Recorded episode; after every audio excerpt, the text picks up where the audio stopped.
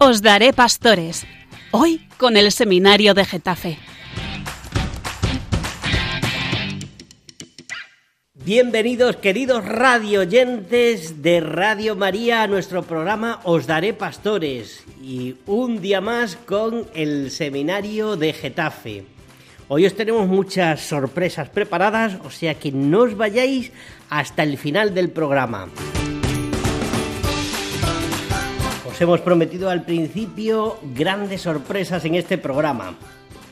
Hoy, como todos los días, vamos a tener las secciones habituales y vamos a empezar, como todos los días, con flashes bíblicos.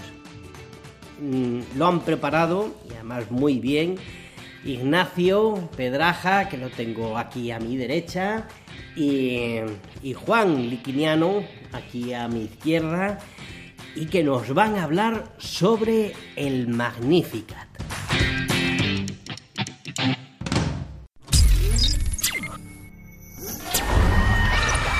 Clases bíblicos.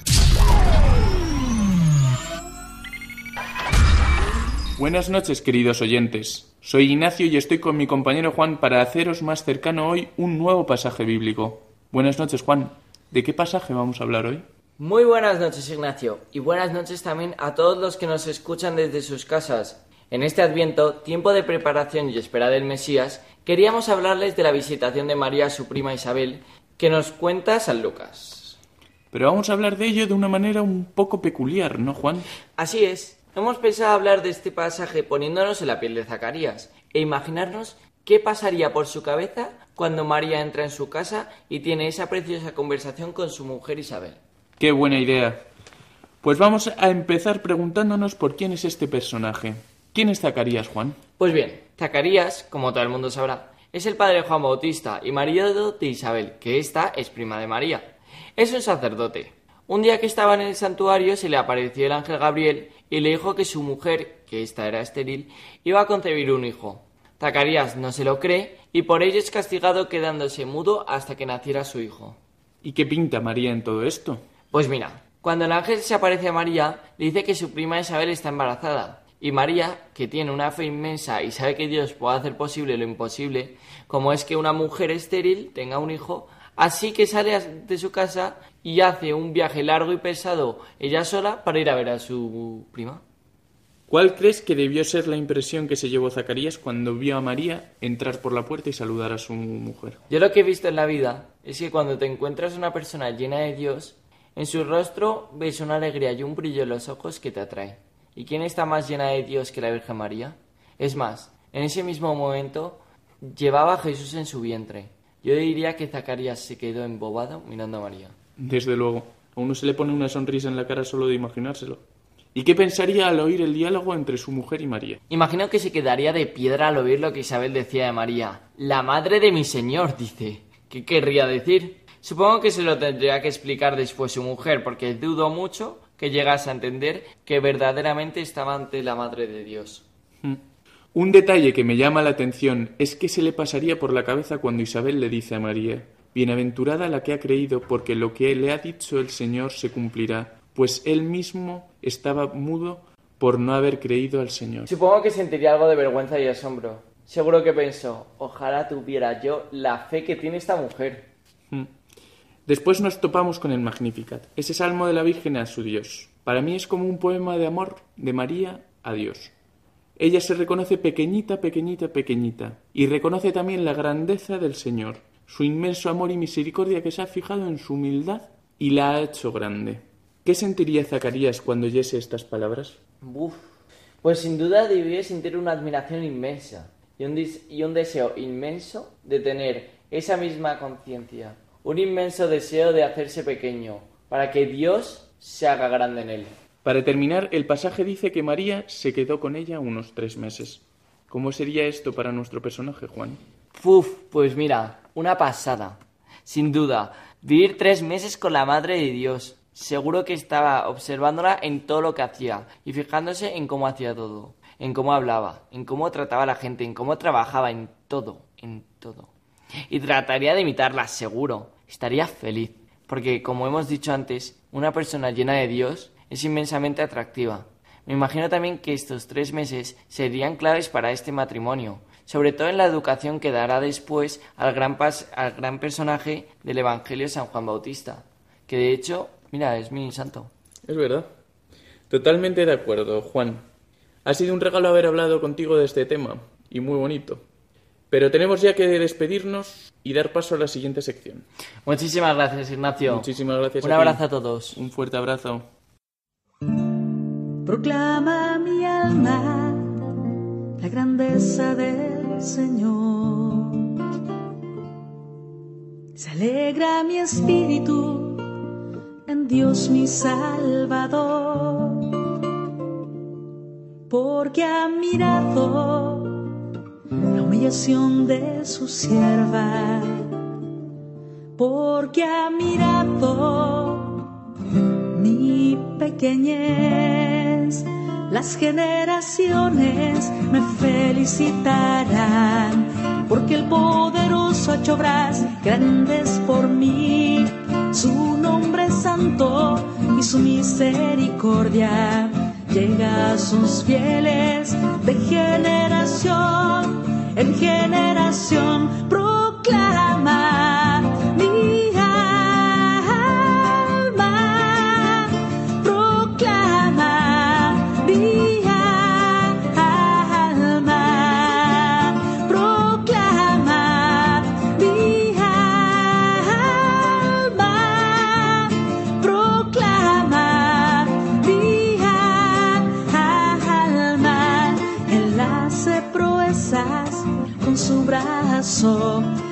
dispersa los soberbios de corazón, derriba del trono a los poderosos y enaltece a los humildes, a los hambrientos los colma de bienes y a los ricos los despide vacíos, los despide vacíos,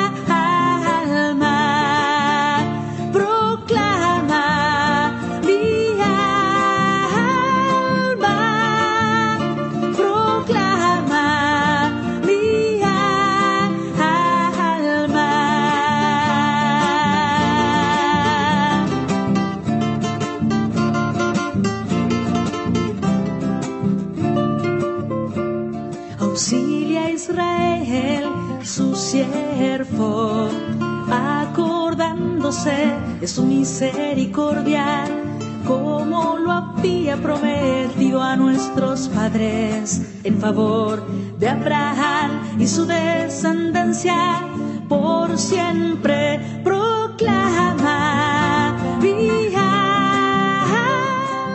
Estáis escuchando el programa Os Daré Pastores, hoy a cargo del Seminario de Getafe.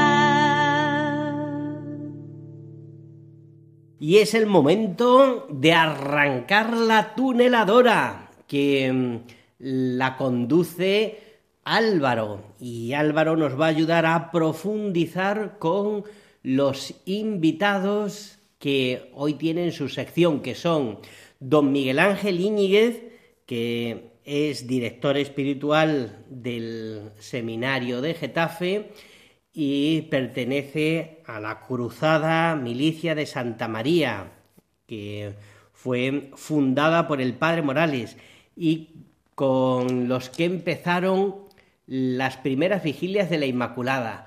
Pues precisamente de eso nos va a hablar don Miguel Ángel Íñiguez, de la historia, el nacimiento de las vigilias de la Inmaculada, él que ha participado casi desde el principio en estas vigilias. Y un seminarista de sexto, Rafa Marina, nos va a contar su experiencia en una de estas vigilias de la Inmaculada hace 10 años. Pues nada, Álvaro, arranca la tuneladora. La tuneladora, Muy buenas a nuestros oyentes. Estamos aquí en este programa de Radio María que es Os Daré Pastores. Nos encontramos ahora en la sección de la tuneladora. Hoy tenemos el placer de que nos acompañan don Miguel Ángel Íñiguez, que es aquí un director espiritual de nuestro seminario. También pertenece a la Cruzada de Santa María, ¿no? Cruzados de Santa María. sí. Pues bienvenido, Miguel Ángel. Muy bien, buenas tardes. También tenemos aquí a don Rafael, seminarista de sexto curso de nuestro seminario. ¿Qué tal, Rafa? Muy bien, muchas gracias. Pues hoy en la tuneladora vamos a hablar de las vigilias de la Inmaculada, para conocer un poco qué es eso, que ahora en diciembre pues es cuando tienen lugar. En primer lugar, Miguel Ángel, ¿podrías decirnos un poco en qué consiste esto de la Inmaculada? ¿Qué, qué es que María sea Inmaculada? Pues eh, es mm, el dogma eh, definido por la Iglesia de que la Virgen fue concebida sin pecado original, la única persona en toda la humanidad que por los méritos de Cristo fue concebida sin pecado para poder ser dignamente la madre de Jesús. Esa es la esencia de- del dogma. ¿eh? ¿Y las vigilias surgieron a, a partir del dogma? O... No, las vigilias surgieron más tarde por un jesuita, el padre Tomás Morales, que es el fundador del Instituto Secular Cruzados de Santa María. Ya se ordenó un poco mayor en la compañía de Jesús, pero vio que había un sector grande de la sociedad de aquel momento, el año 1947, que es la primera vigilia que eh, se celebró en el mundo, porque empezaron con él, ¿no? Eh, vio que había un sector grande de la sociedad que eran los hombres, que eran más fríos religiosamente y les costaba Sí. mucho más el ir a, a misa y actos religiosos. Entonces él empezó, porque tenía un fuego apostólico muy grande, a invitar a los hombres a las vigilias de la Inmaculada. Los primeros años, los 20, 25 años primeros o los que fuesen, eran sola y exclusivamente para hombres, donde se generaba un ambiente muy apropiado, eh, varonil, fuerte, había muchísimas confesiones, pues igual en cada templo igual había 20 o 25 sacerdotes confesando todo el tiempo que duraba la, la vigilia, la intervención de un seglar, la, eh, la la misa presidida por eh, un obispo normalmente o el cardenal de Madrid y el rezo del rosario y algunas intervenciones de jóvenes en los distintos misterios de- del rosario. O sea, por lo tanto, nace en el año 1947. De ahí se empieza después, poco a poco, a extender a otras diócesis de aquí de España y después a, otras diócesis fundamentalmente de Hispanoamérica y hoy se celebra pues en todo el mundo, en muchas parroquias, en colegios, en instituciones, se ha hecho pues un, un acto de devoción a la Virgen pues central precisamente para preparar el día de la Inmaculada Concepción. ¿no?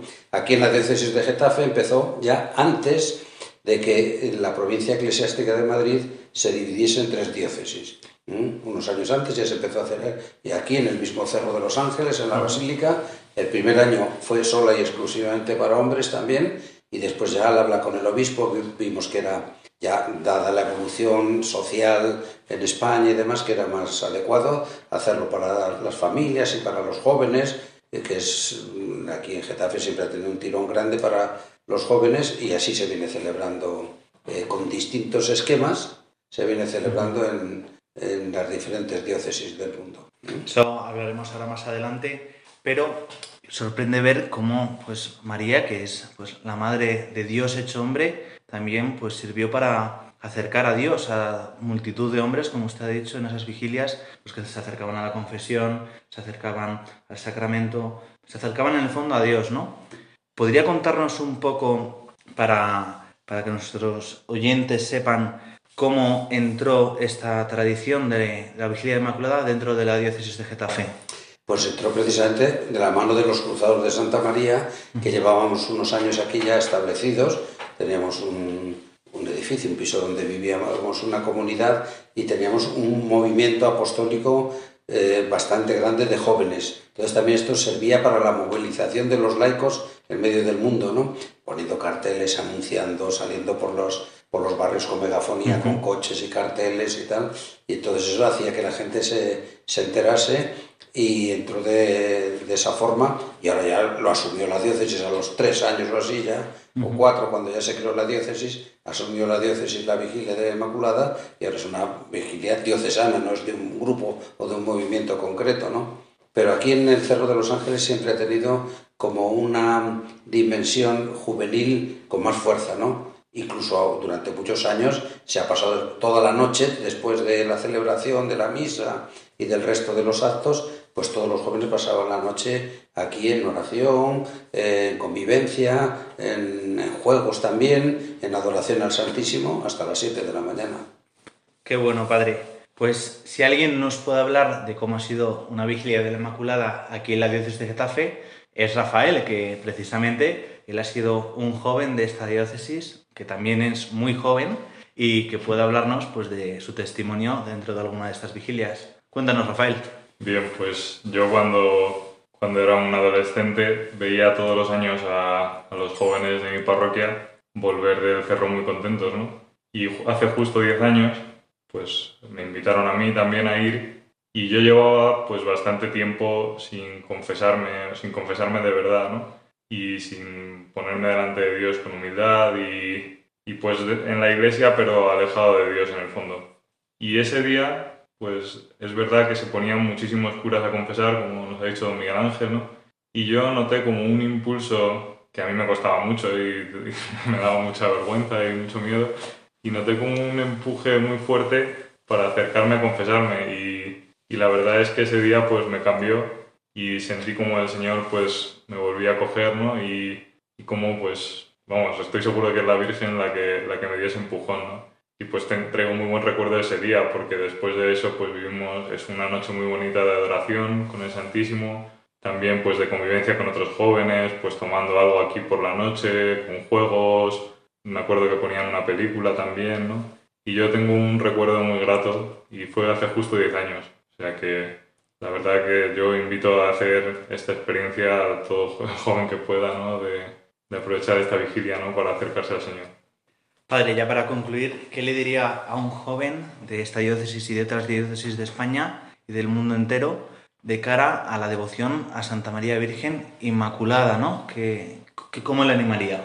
Pues yo le diría algo que es muy concreto y que yo creo que está en la mente de todos, que aquel que se quiere acercar, amar y seguir a Jesús, que es el ideal de vida de todo cristiano, no puede hacerlo sin la compañía de María. Por lo tanto, necesitamos a María como madre, como eh, eh, compañera cercana, como confidente de nuestras vidas. Es el camino más fácil, más seguro, más firme para conocer y seguir a Jesús. Perfecto, pues qué alegría este testimonio de Rafael y toda la historia que nos ha contado el padre. Y nos tenemos que despedir porque se nos acaba el tiempo y acaba ya la tuneladora. Muchísimas gracias a nuestros oyentes y nos vemos en el próximo programa. Hasta luego.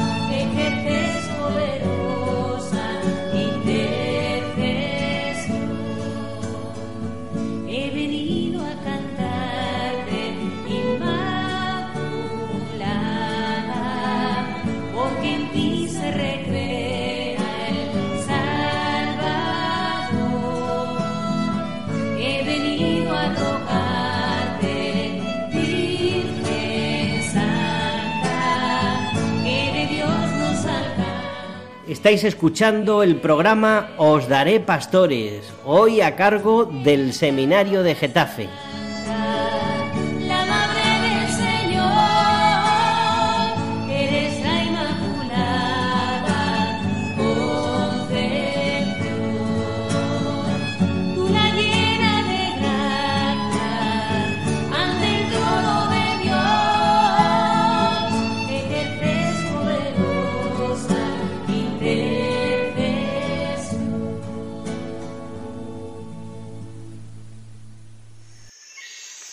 ¿Escucháis un rumor de hojas aquí en el estudio?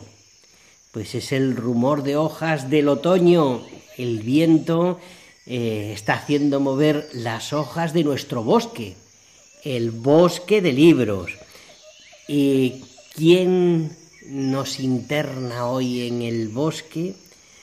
Pablo, Pablo Soto, y entra, no entra solo en, en este bosque, es peligroso entrar solo, entra con don Alfonso y nos van a hablar de un precioso libro sobre la Virgen de Scott Hahn. El libro se titula Dios te salve, reina y madre. Pues adelante, Pablo. El bosque de libros. Hola a todos, yo soy Pablo y en esta nueva sección os voy a presentar a don Alfonso, director espiritual del seminario, que nos va a hacer un comentario sobre un libro que se ha leído y que nos recomienda a todos encarecidamente. Es una obra de Scott Hahn y se llama Dios te salve, reina y madre, la madre de Dios en la palabra de Dios. Pasamos con don Alfonso. Me pides, Pablo, que recomiende un libro para este tiempo de Adviento y Navidad, para leerlo y regalarlo, un libro de temática mariana. Pues bien, eh, dejando los clásicos, Luis María Griñón de Montfort, Alfonso María de Ligorio, voy a elegir uno más actual, pero permíteme que comience esta recomendación contándote una historia que refleja em, lo que me ha sucedido a mí con este autor y con su libro. Cuentan que un día un hombre que poseía una finca en el campo se encontró con un amigo periodista por la calle y aprovechando aquel encuentro le dijo, hombre, qué casualidad que nos encontremos. Precisamente iba pensando en ti en estos momentos. Verás, ¿te acuerdas de esa finca que tengo en la sierra? Pues me he cansado de ella. Solo me da quebraderos de cabeza, que si tengo que pagar los impuestos, que si tengo que contratar guardeses, que si tengo que hacer continuas reparaciones, estoy cansado y total, para un par de veces al año que vamos por allí. Por eso te iba a pedir que tú que eres periodista, que se te da bien escribir y que además conoces la finca, eh, podrías redactarme un anuncio para la prensa a ver si la vendo pronto. Encantado de ayudarte, dijo el amigo periodista, que sacó su libreta y su bolígrafo y se preparó para tomar nota. A ver, mm, ¿te refieres a esa preciosa finca que ha pertenecido durante generaciones a tu familia? Esa que tiene unos hermosos prados verdes llenos de flores, que está atravesada por un arroyo, que lo llena todo de frescor, que dispone de varias zonas de arbolado, de árboles frutales y hasta de un pequeño bosque, esa finca donde tantas veces has reunido a tus amigos y hemos pasado contigo veladas inolvidables, es esa finca que tiene una preciosa casa de campo y piscina, donde habéis tenido tantas reuniones familiares y donde cada Navidad y cada verano logras reunir a todos los miembros de tu familia. ¿Es esa? Sí, es esa, dijo el amigo. Pues bien, aquí tienes el anuncio de venta para que lo publiques. Los dos amigos se despidieron y tardaron varios meses en volverse a ver, y el día del reencuentro el periodista preguntó a su amigo Oye, ¿qué pasó con la finca? ¿La lograste vender? Y el amigo le respondió que va. Me pareció tan preciosa la descripción que hiciste de ella que me di cuenta del tesoro que tenía desde siempre y decidí romper el anuncio. No sabes lo agradecido que te estoy. Necesitaba que alguien de fuera me quitara la venda de los ojos y me hiciera descubrir lo que poseía. Bueno, pues algo así nos puede pasar a quienes estamos desde niños en la iglesia en constante contacto con tesoros divinos y que de repente nos encontramos con un recién convertido para quien todo es nuevo y cada descubrimiento le llena de estupor y de gratitud y lo vive como quien ha encontrado la perla preciosa. Uno de estos convertidos es Scott Hahn, profesor y escritor estadounidense, ahora católico, pero antes teólogo, ministro presbiteriano, convencido de lo equivocada que estaba la Iglesia católica.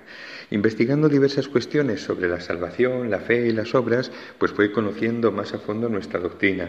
Y así en la Pascua de 1986 se convirtió al catolicismo tras asistir a la celebración de la misa y contemplar los tesoros escriturísticos que se iban sucediendo ante sus ojos. Poco más tarde se convirtió también en su esposa, Kimberly, y ambos eh, narraron su experiencia en su libro Roma, Dulce Hogar. Y desde entonces se ha dedicado a escribir con entusiasmo de converso y con gran fundamentación bíblica y teológica eh, sobre mm, los grandes tesoros que poseemos en la Iglesia Católica, la Eucaristía, la confesión, los otros sacramentos, el matrimonio, el ministerio sacerdotal, los santos, los ángeles, la alianza, el compromiso cristiano en el mundo, la evangelización, la Biblia, lo razonable de nuestra fe y, como no, sobre alguien que es la gran protagonista de la vida de la Iglesia y de la vida de cada fiel en particular y que de un modo especial lo es en este tiempo de Adviento y Navidad. Eh, me refiero a la Virgen María, la Madre del Mesías que esperamos y nuestra Madre.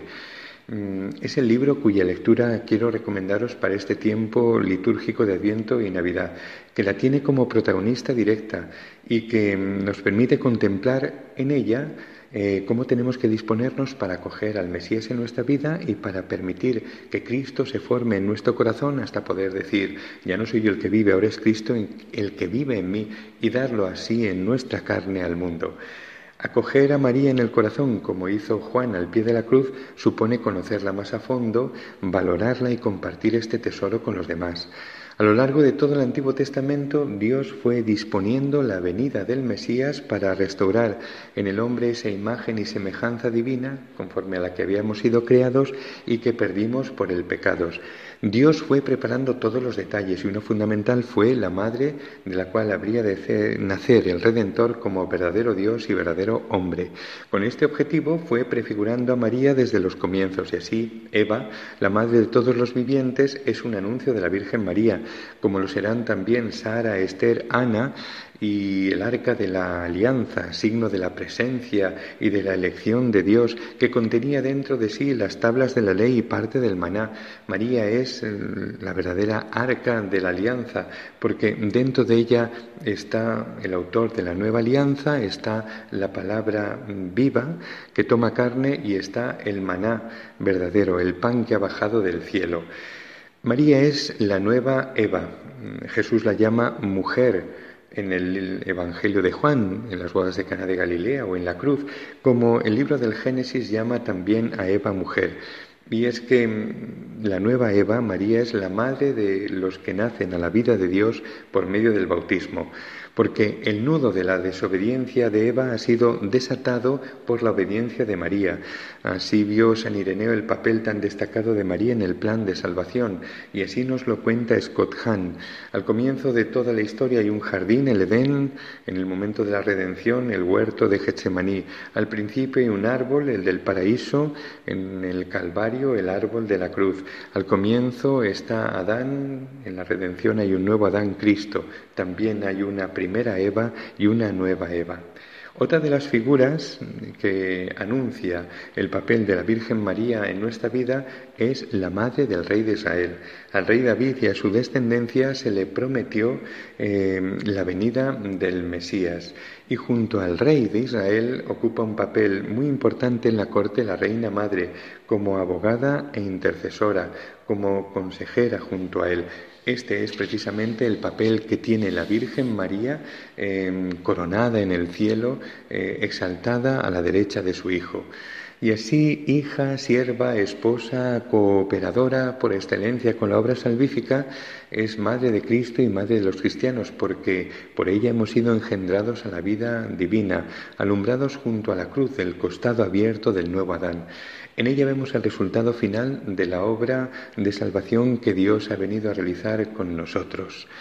También al final de este precioso libro se encuentra la carta de San Juan Pablo II sobre el rosario de la Virgen María, en, que, en la que el santo nos descubre las riquezas de esta antigua, popular y sencillísima oración, eh, en la que de la mano de la Virgen María y empapándonos del Evangelio somos llevados directamente en pos de Cristo, avanzando en santidad.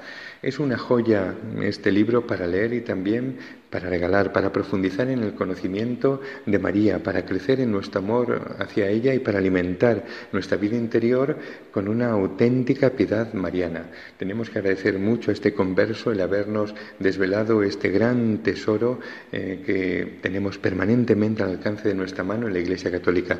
El libro se titula Dios te salve, Reina y Madre, el autor es Scott Hahn, pertenece a la colección Patmos de la editorial Rialp y tiene unas 224 páginas. Eh, espero que, que, sea una lectura enriquecedora eh, para todos como lo ha sido para mí.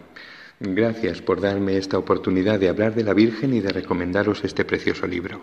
Muchas gracias, don Alfonso, por el comentario de este libro. Estoy seguro de que a nuestros oyentes les va a encantar. Y nada, pasamos a la siguiente sección.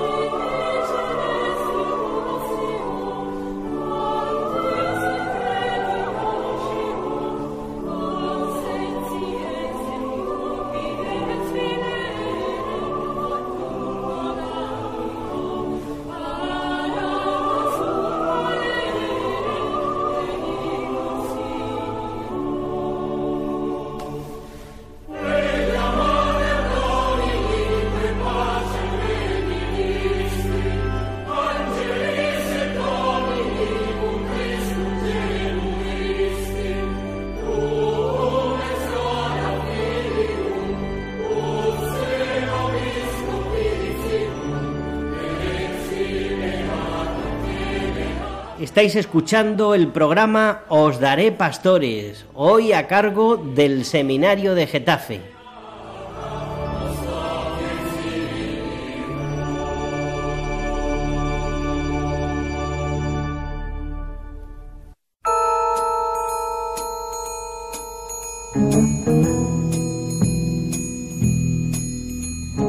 Tras esta música de misterio, nos ponemos en contacto con el infiltrado, que es el que nos cuenta eh, los secretos, eh, todo lo que ocurre en el, en el seminario que nosotros no llegamos a ver o a enterarnos.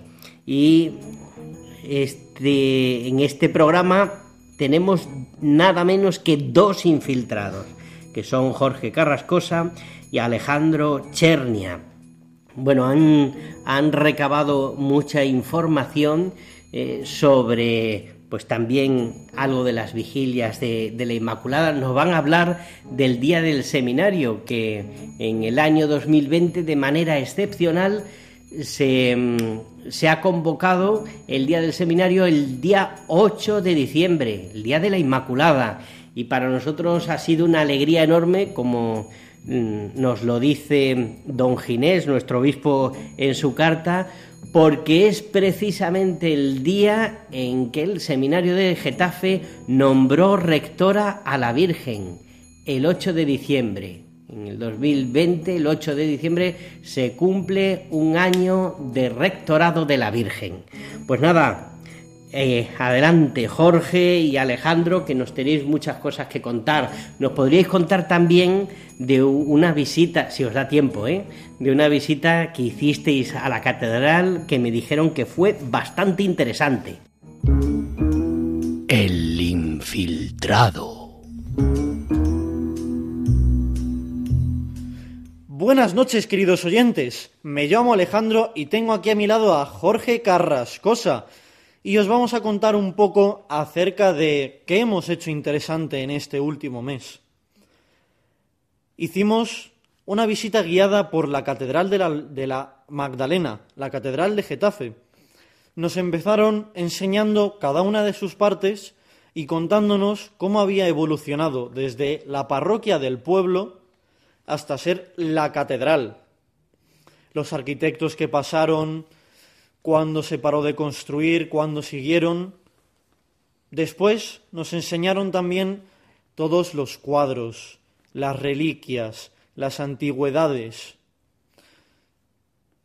aquello que consideramos una joya para nuestros días. Por último, nos enseñaron y nos explicaron cómo funcionaba el órgano, que es uno de los más antiguos de la diócesis y que sigue funcionando perfectamente. De hecho, también nos lo demostraron con una muestra de cómo sonaba cada una de las partes y cómo lo tocarían en el momento en que se construyó. Y bueno, Jorge, dinos, ¿qué más ha pasado en este último mes? Bueno, Alejandro, pues estos días hemos estado celebrando eh, la jornada del seminario, que fue este martes, que coincidía con la solemnidad de la Inmaculada Concepción. Y entonces nos mandaron el domingo pasado y, este mismo martes, pues para contar así un poco nuestro testimonio y llevar un poco las vocaciones a, distintas parroquias. Em, como seguro sabrán ustedes los oyentes, siempre en nuestra diócesis eh, se celebra el, el Día del Seminario en la fecha de San José, pero por motivos del COVID pues se, tuvo, se ha tenido que trasladar a- al Día de la, de la Inmaculada. Esto es un auténtico regalo, ¿no? Pues poder partici- participar de vivir acompañados de, la Virgen María, ¿no? Que, nos guía, que nos invita a, dar nuestro sí generosamente, ¿no? Como, como ella hizo cuando, cuando el ángel se le, se le apareció y le anunció que, que iba a recibir al Hijo de Dios. En, estos días de testimonios, pues lo que, lo que hicimos básicamente fue contar un poco pues de en qué consistía el, pues el, lema que nos acompañaba este año, que se, que, se titula así Pastores Misioneros.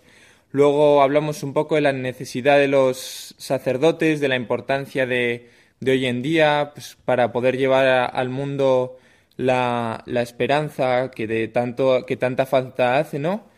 Y, y bueno, por último, pues les, les hablamos un poco de la, a las familias, pues de cómo podían colaborar con nuestro seminario, pues mediante la, la oración. Y luego les invitábamos también, pues que en sus familias, pues que llevaran a Cristo para que pudieran abrir la posibilidad de, de que, pues de que el Señor pudiera inspirar, pues nuevas, nuevas vocaciones, ¿no? Y la verdad es que estos dos días fueron, fueron admirables, fueron una auténtica experiencia preciosa, acompañados además el martes por, por la Virgen María, como he dicho, pues en esta solemnidad de la, de la Inmaculada Concepción. Y fue un verdadero regalo pues poder llevar nuestro testimonio, nuestra vocación a, a, pues, a distintas comunidades parroquiales. Bueno, Alejandro, ¿qué nos, qué nos puedes contar tú de, de otras actividades que hayamos tenido por aquí en el seminario? Bueno, es que tampoco nos podemos olvidar del Día de la Inmaculada, sobre todo sabiendo que en nuestro seminario la, la Virgen María es la rectora. Pues bueno, igual que otros años, tuvimos vigilia, aunque este año un poco más reducida, pues por las restricciones que tenemos todos. Empezó, como siempre, con el seminario cantando el Acacistos, Un canto con mucho tiempo, mucha historia y que nos salió bastante bien en mi opinión. Estuvimos practicando todo el trimestre y los frutos se vieron. Después participamos de un rosario con toda la gente que estaba presente y en uno de los misterios salió para dirigirlo uno de los seminaristas, Pablo Sotolargo, que además de dirigirlo de manera espectacular, nos dio un breve testimonio de lo que significaba ese día. Por último, celebramos la Eucaristía con nuestro obispo don Ginés. Y bueno, Jorge, ¿a qué nos instó nuestro obispo? Sí, Alejandro, pues nuestro obispo nos, nos invitó a, a mirar a María como modelo de santidad que nos acompaña en nuestras dificultades, que nos, que nos anima a, a seguir adelante, ¿no? A pesar pues de todas las adversi- adversidades por las que podamos pasar y que, que eso, que nos confiemos a ella y que, y que la tengamos siempre como, como modelo de entrega al Señor. Bueno, pues muchas gracias por escucharnos y nos vemos el mes que viene. Buenas noches. Seguimos abonados a la tarifa plana de Dios. Dios no deja de hablarnos y todo por el mismo precio, gratuitamente. Eh, esta tarifa plana nos la presentan hoy Meldon y Roberto. ¿Y de qué nos van a hablar? Pues del Adviento y cómo vivirlo de la mano de la Virgen. Pues adelante, Meldon y Roberto, os escuchamos atentamente. Tarifa plana. Buenas noches, queridos oyentes, a la sección de tarifa plana. Nos encontramos con Meldon. Buenas noches, Meldon. Buenas noches, Roberto. Eh, mira, Roberto, te quería preguntar que este domingo fui a, a misa y me encuentro la iglesia con toda de color morado. ¿De qué va eso del de, de poner el color morado en la iglesia? Bueno, Meldon, fíjate que es que en la iglesia hay varios tiempos litúrgicos, ¿no? Y, yo creo que habrás llegado ya eh, en, el segundo domingo que ya está todo morado. ¿Morado qué quiere decir? Pues el morado es eh, la unión de- del color rojo y el azul.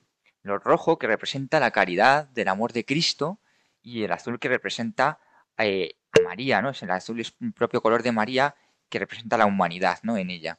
Y, bueno, pues este, este momento de, de Adviento, ¿eh?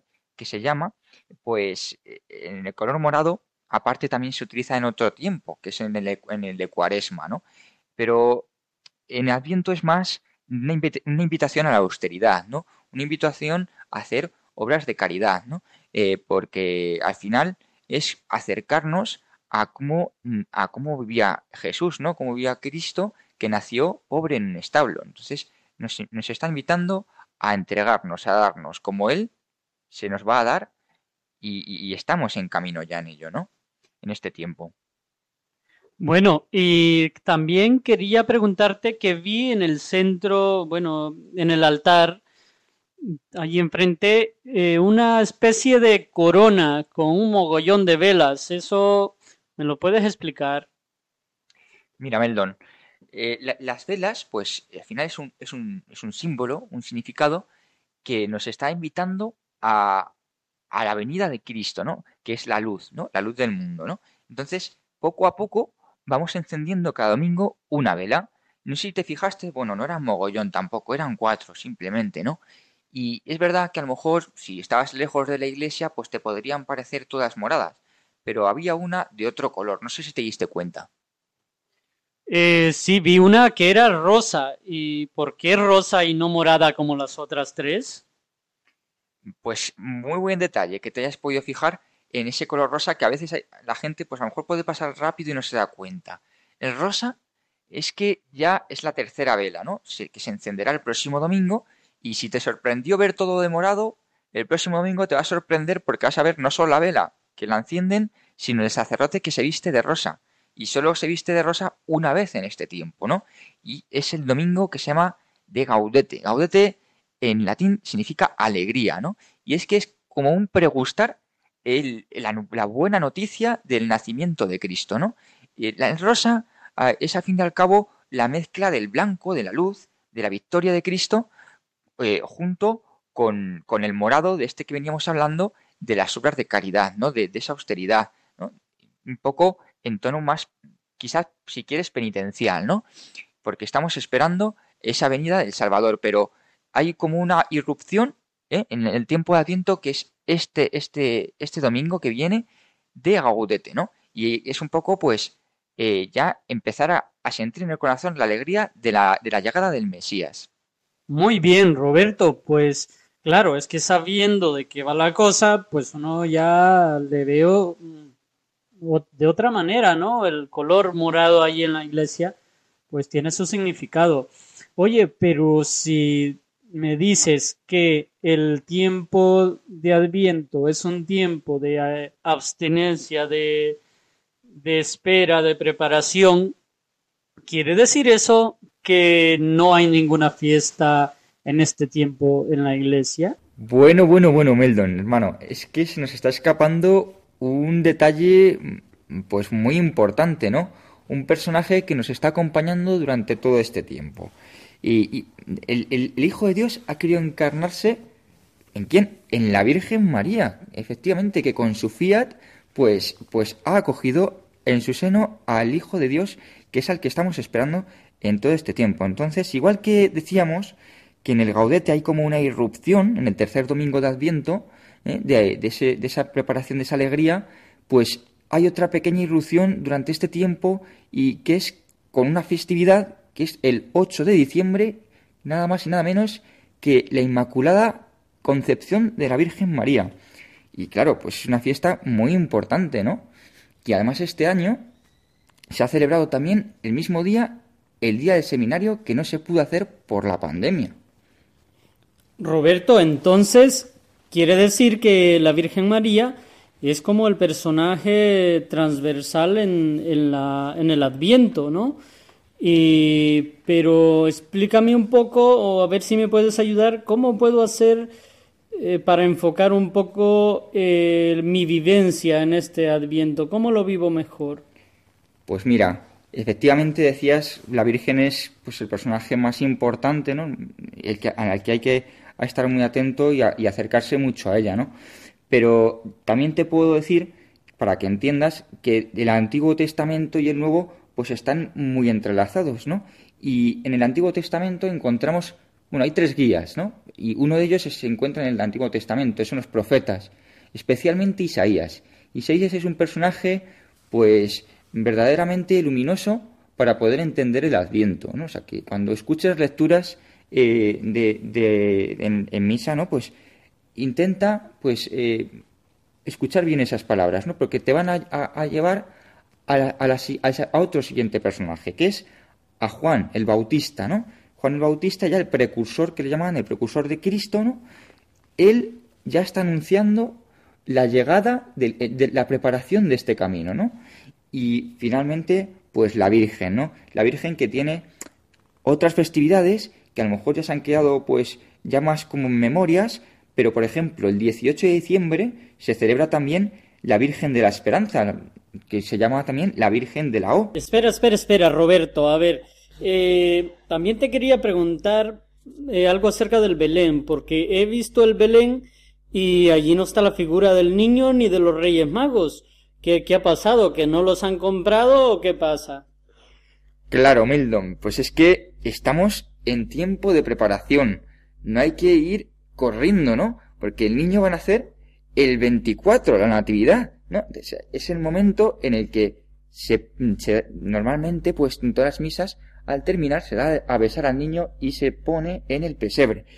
Y luego, hombre, los Reyes Magos están de camino, ¿no? Siguiendo la estrella y llegan el día de la Epifanía, que es el día 6 de enero, para adorar al Salvador. Roberto, muchísimas gracias por tus explicaciones que me ayudan mucho. Seguramente a los oyentes también les, les ayude y que eso, que Dios te bendiga y Pues para mí, Meldon, ha sido un auténtico placer y a los oyentes, pues les deseamos desde aquí, desde Radio María, un feliz Adviento y feliz Navidad.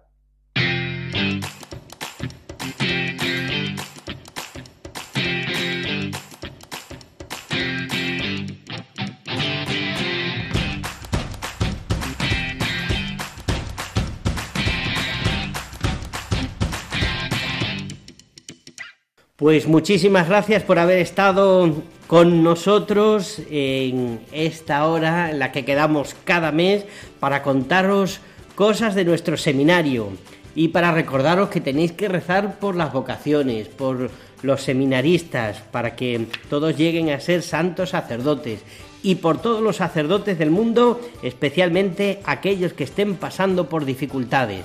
Pues muy unidos entre los corazones de Jesús y María. Os encomendamos también a vosotros, queridos radioyentes.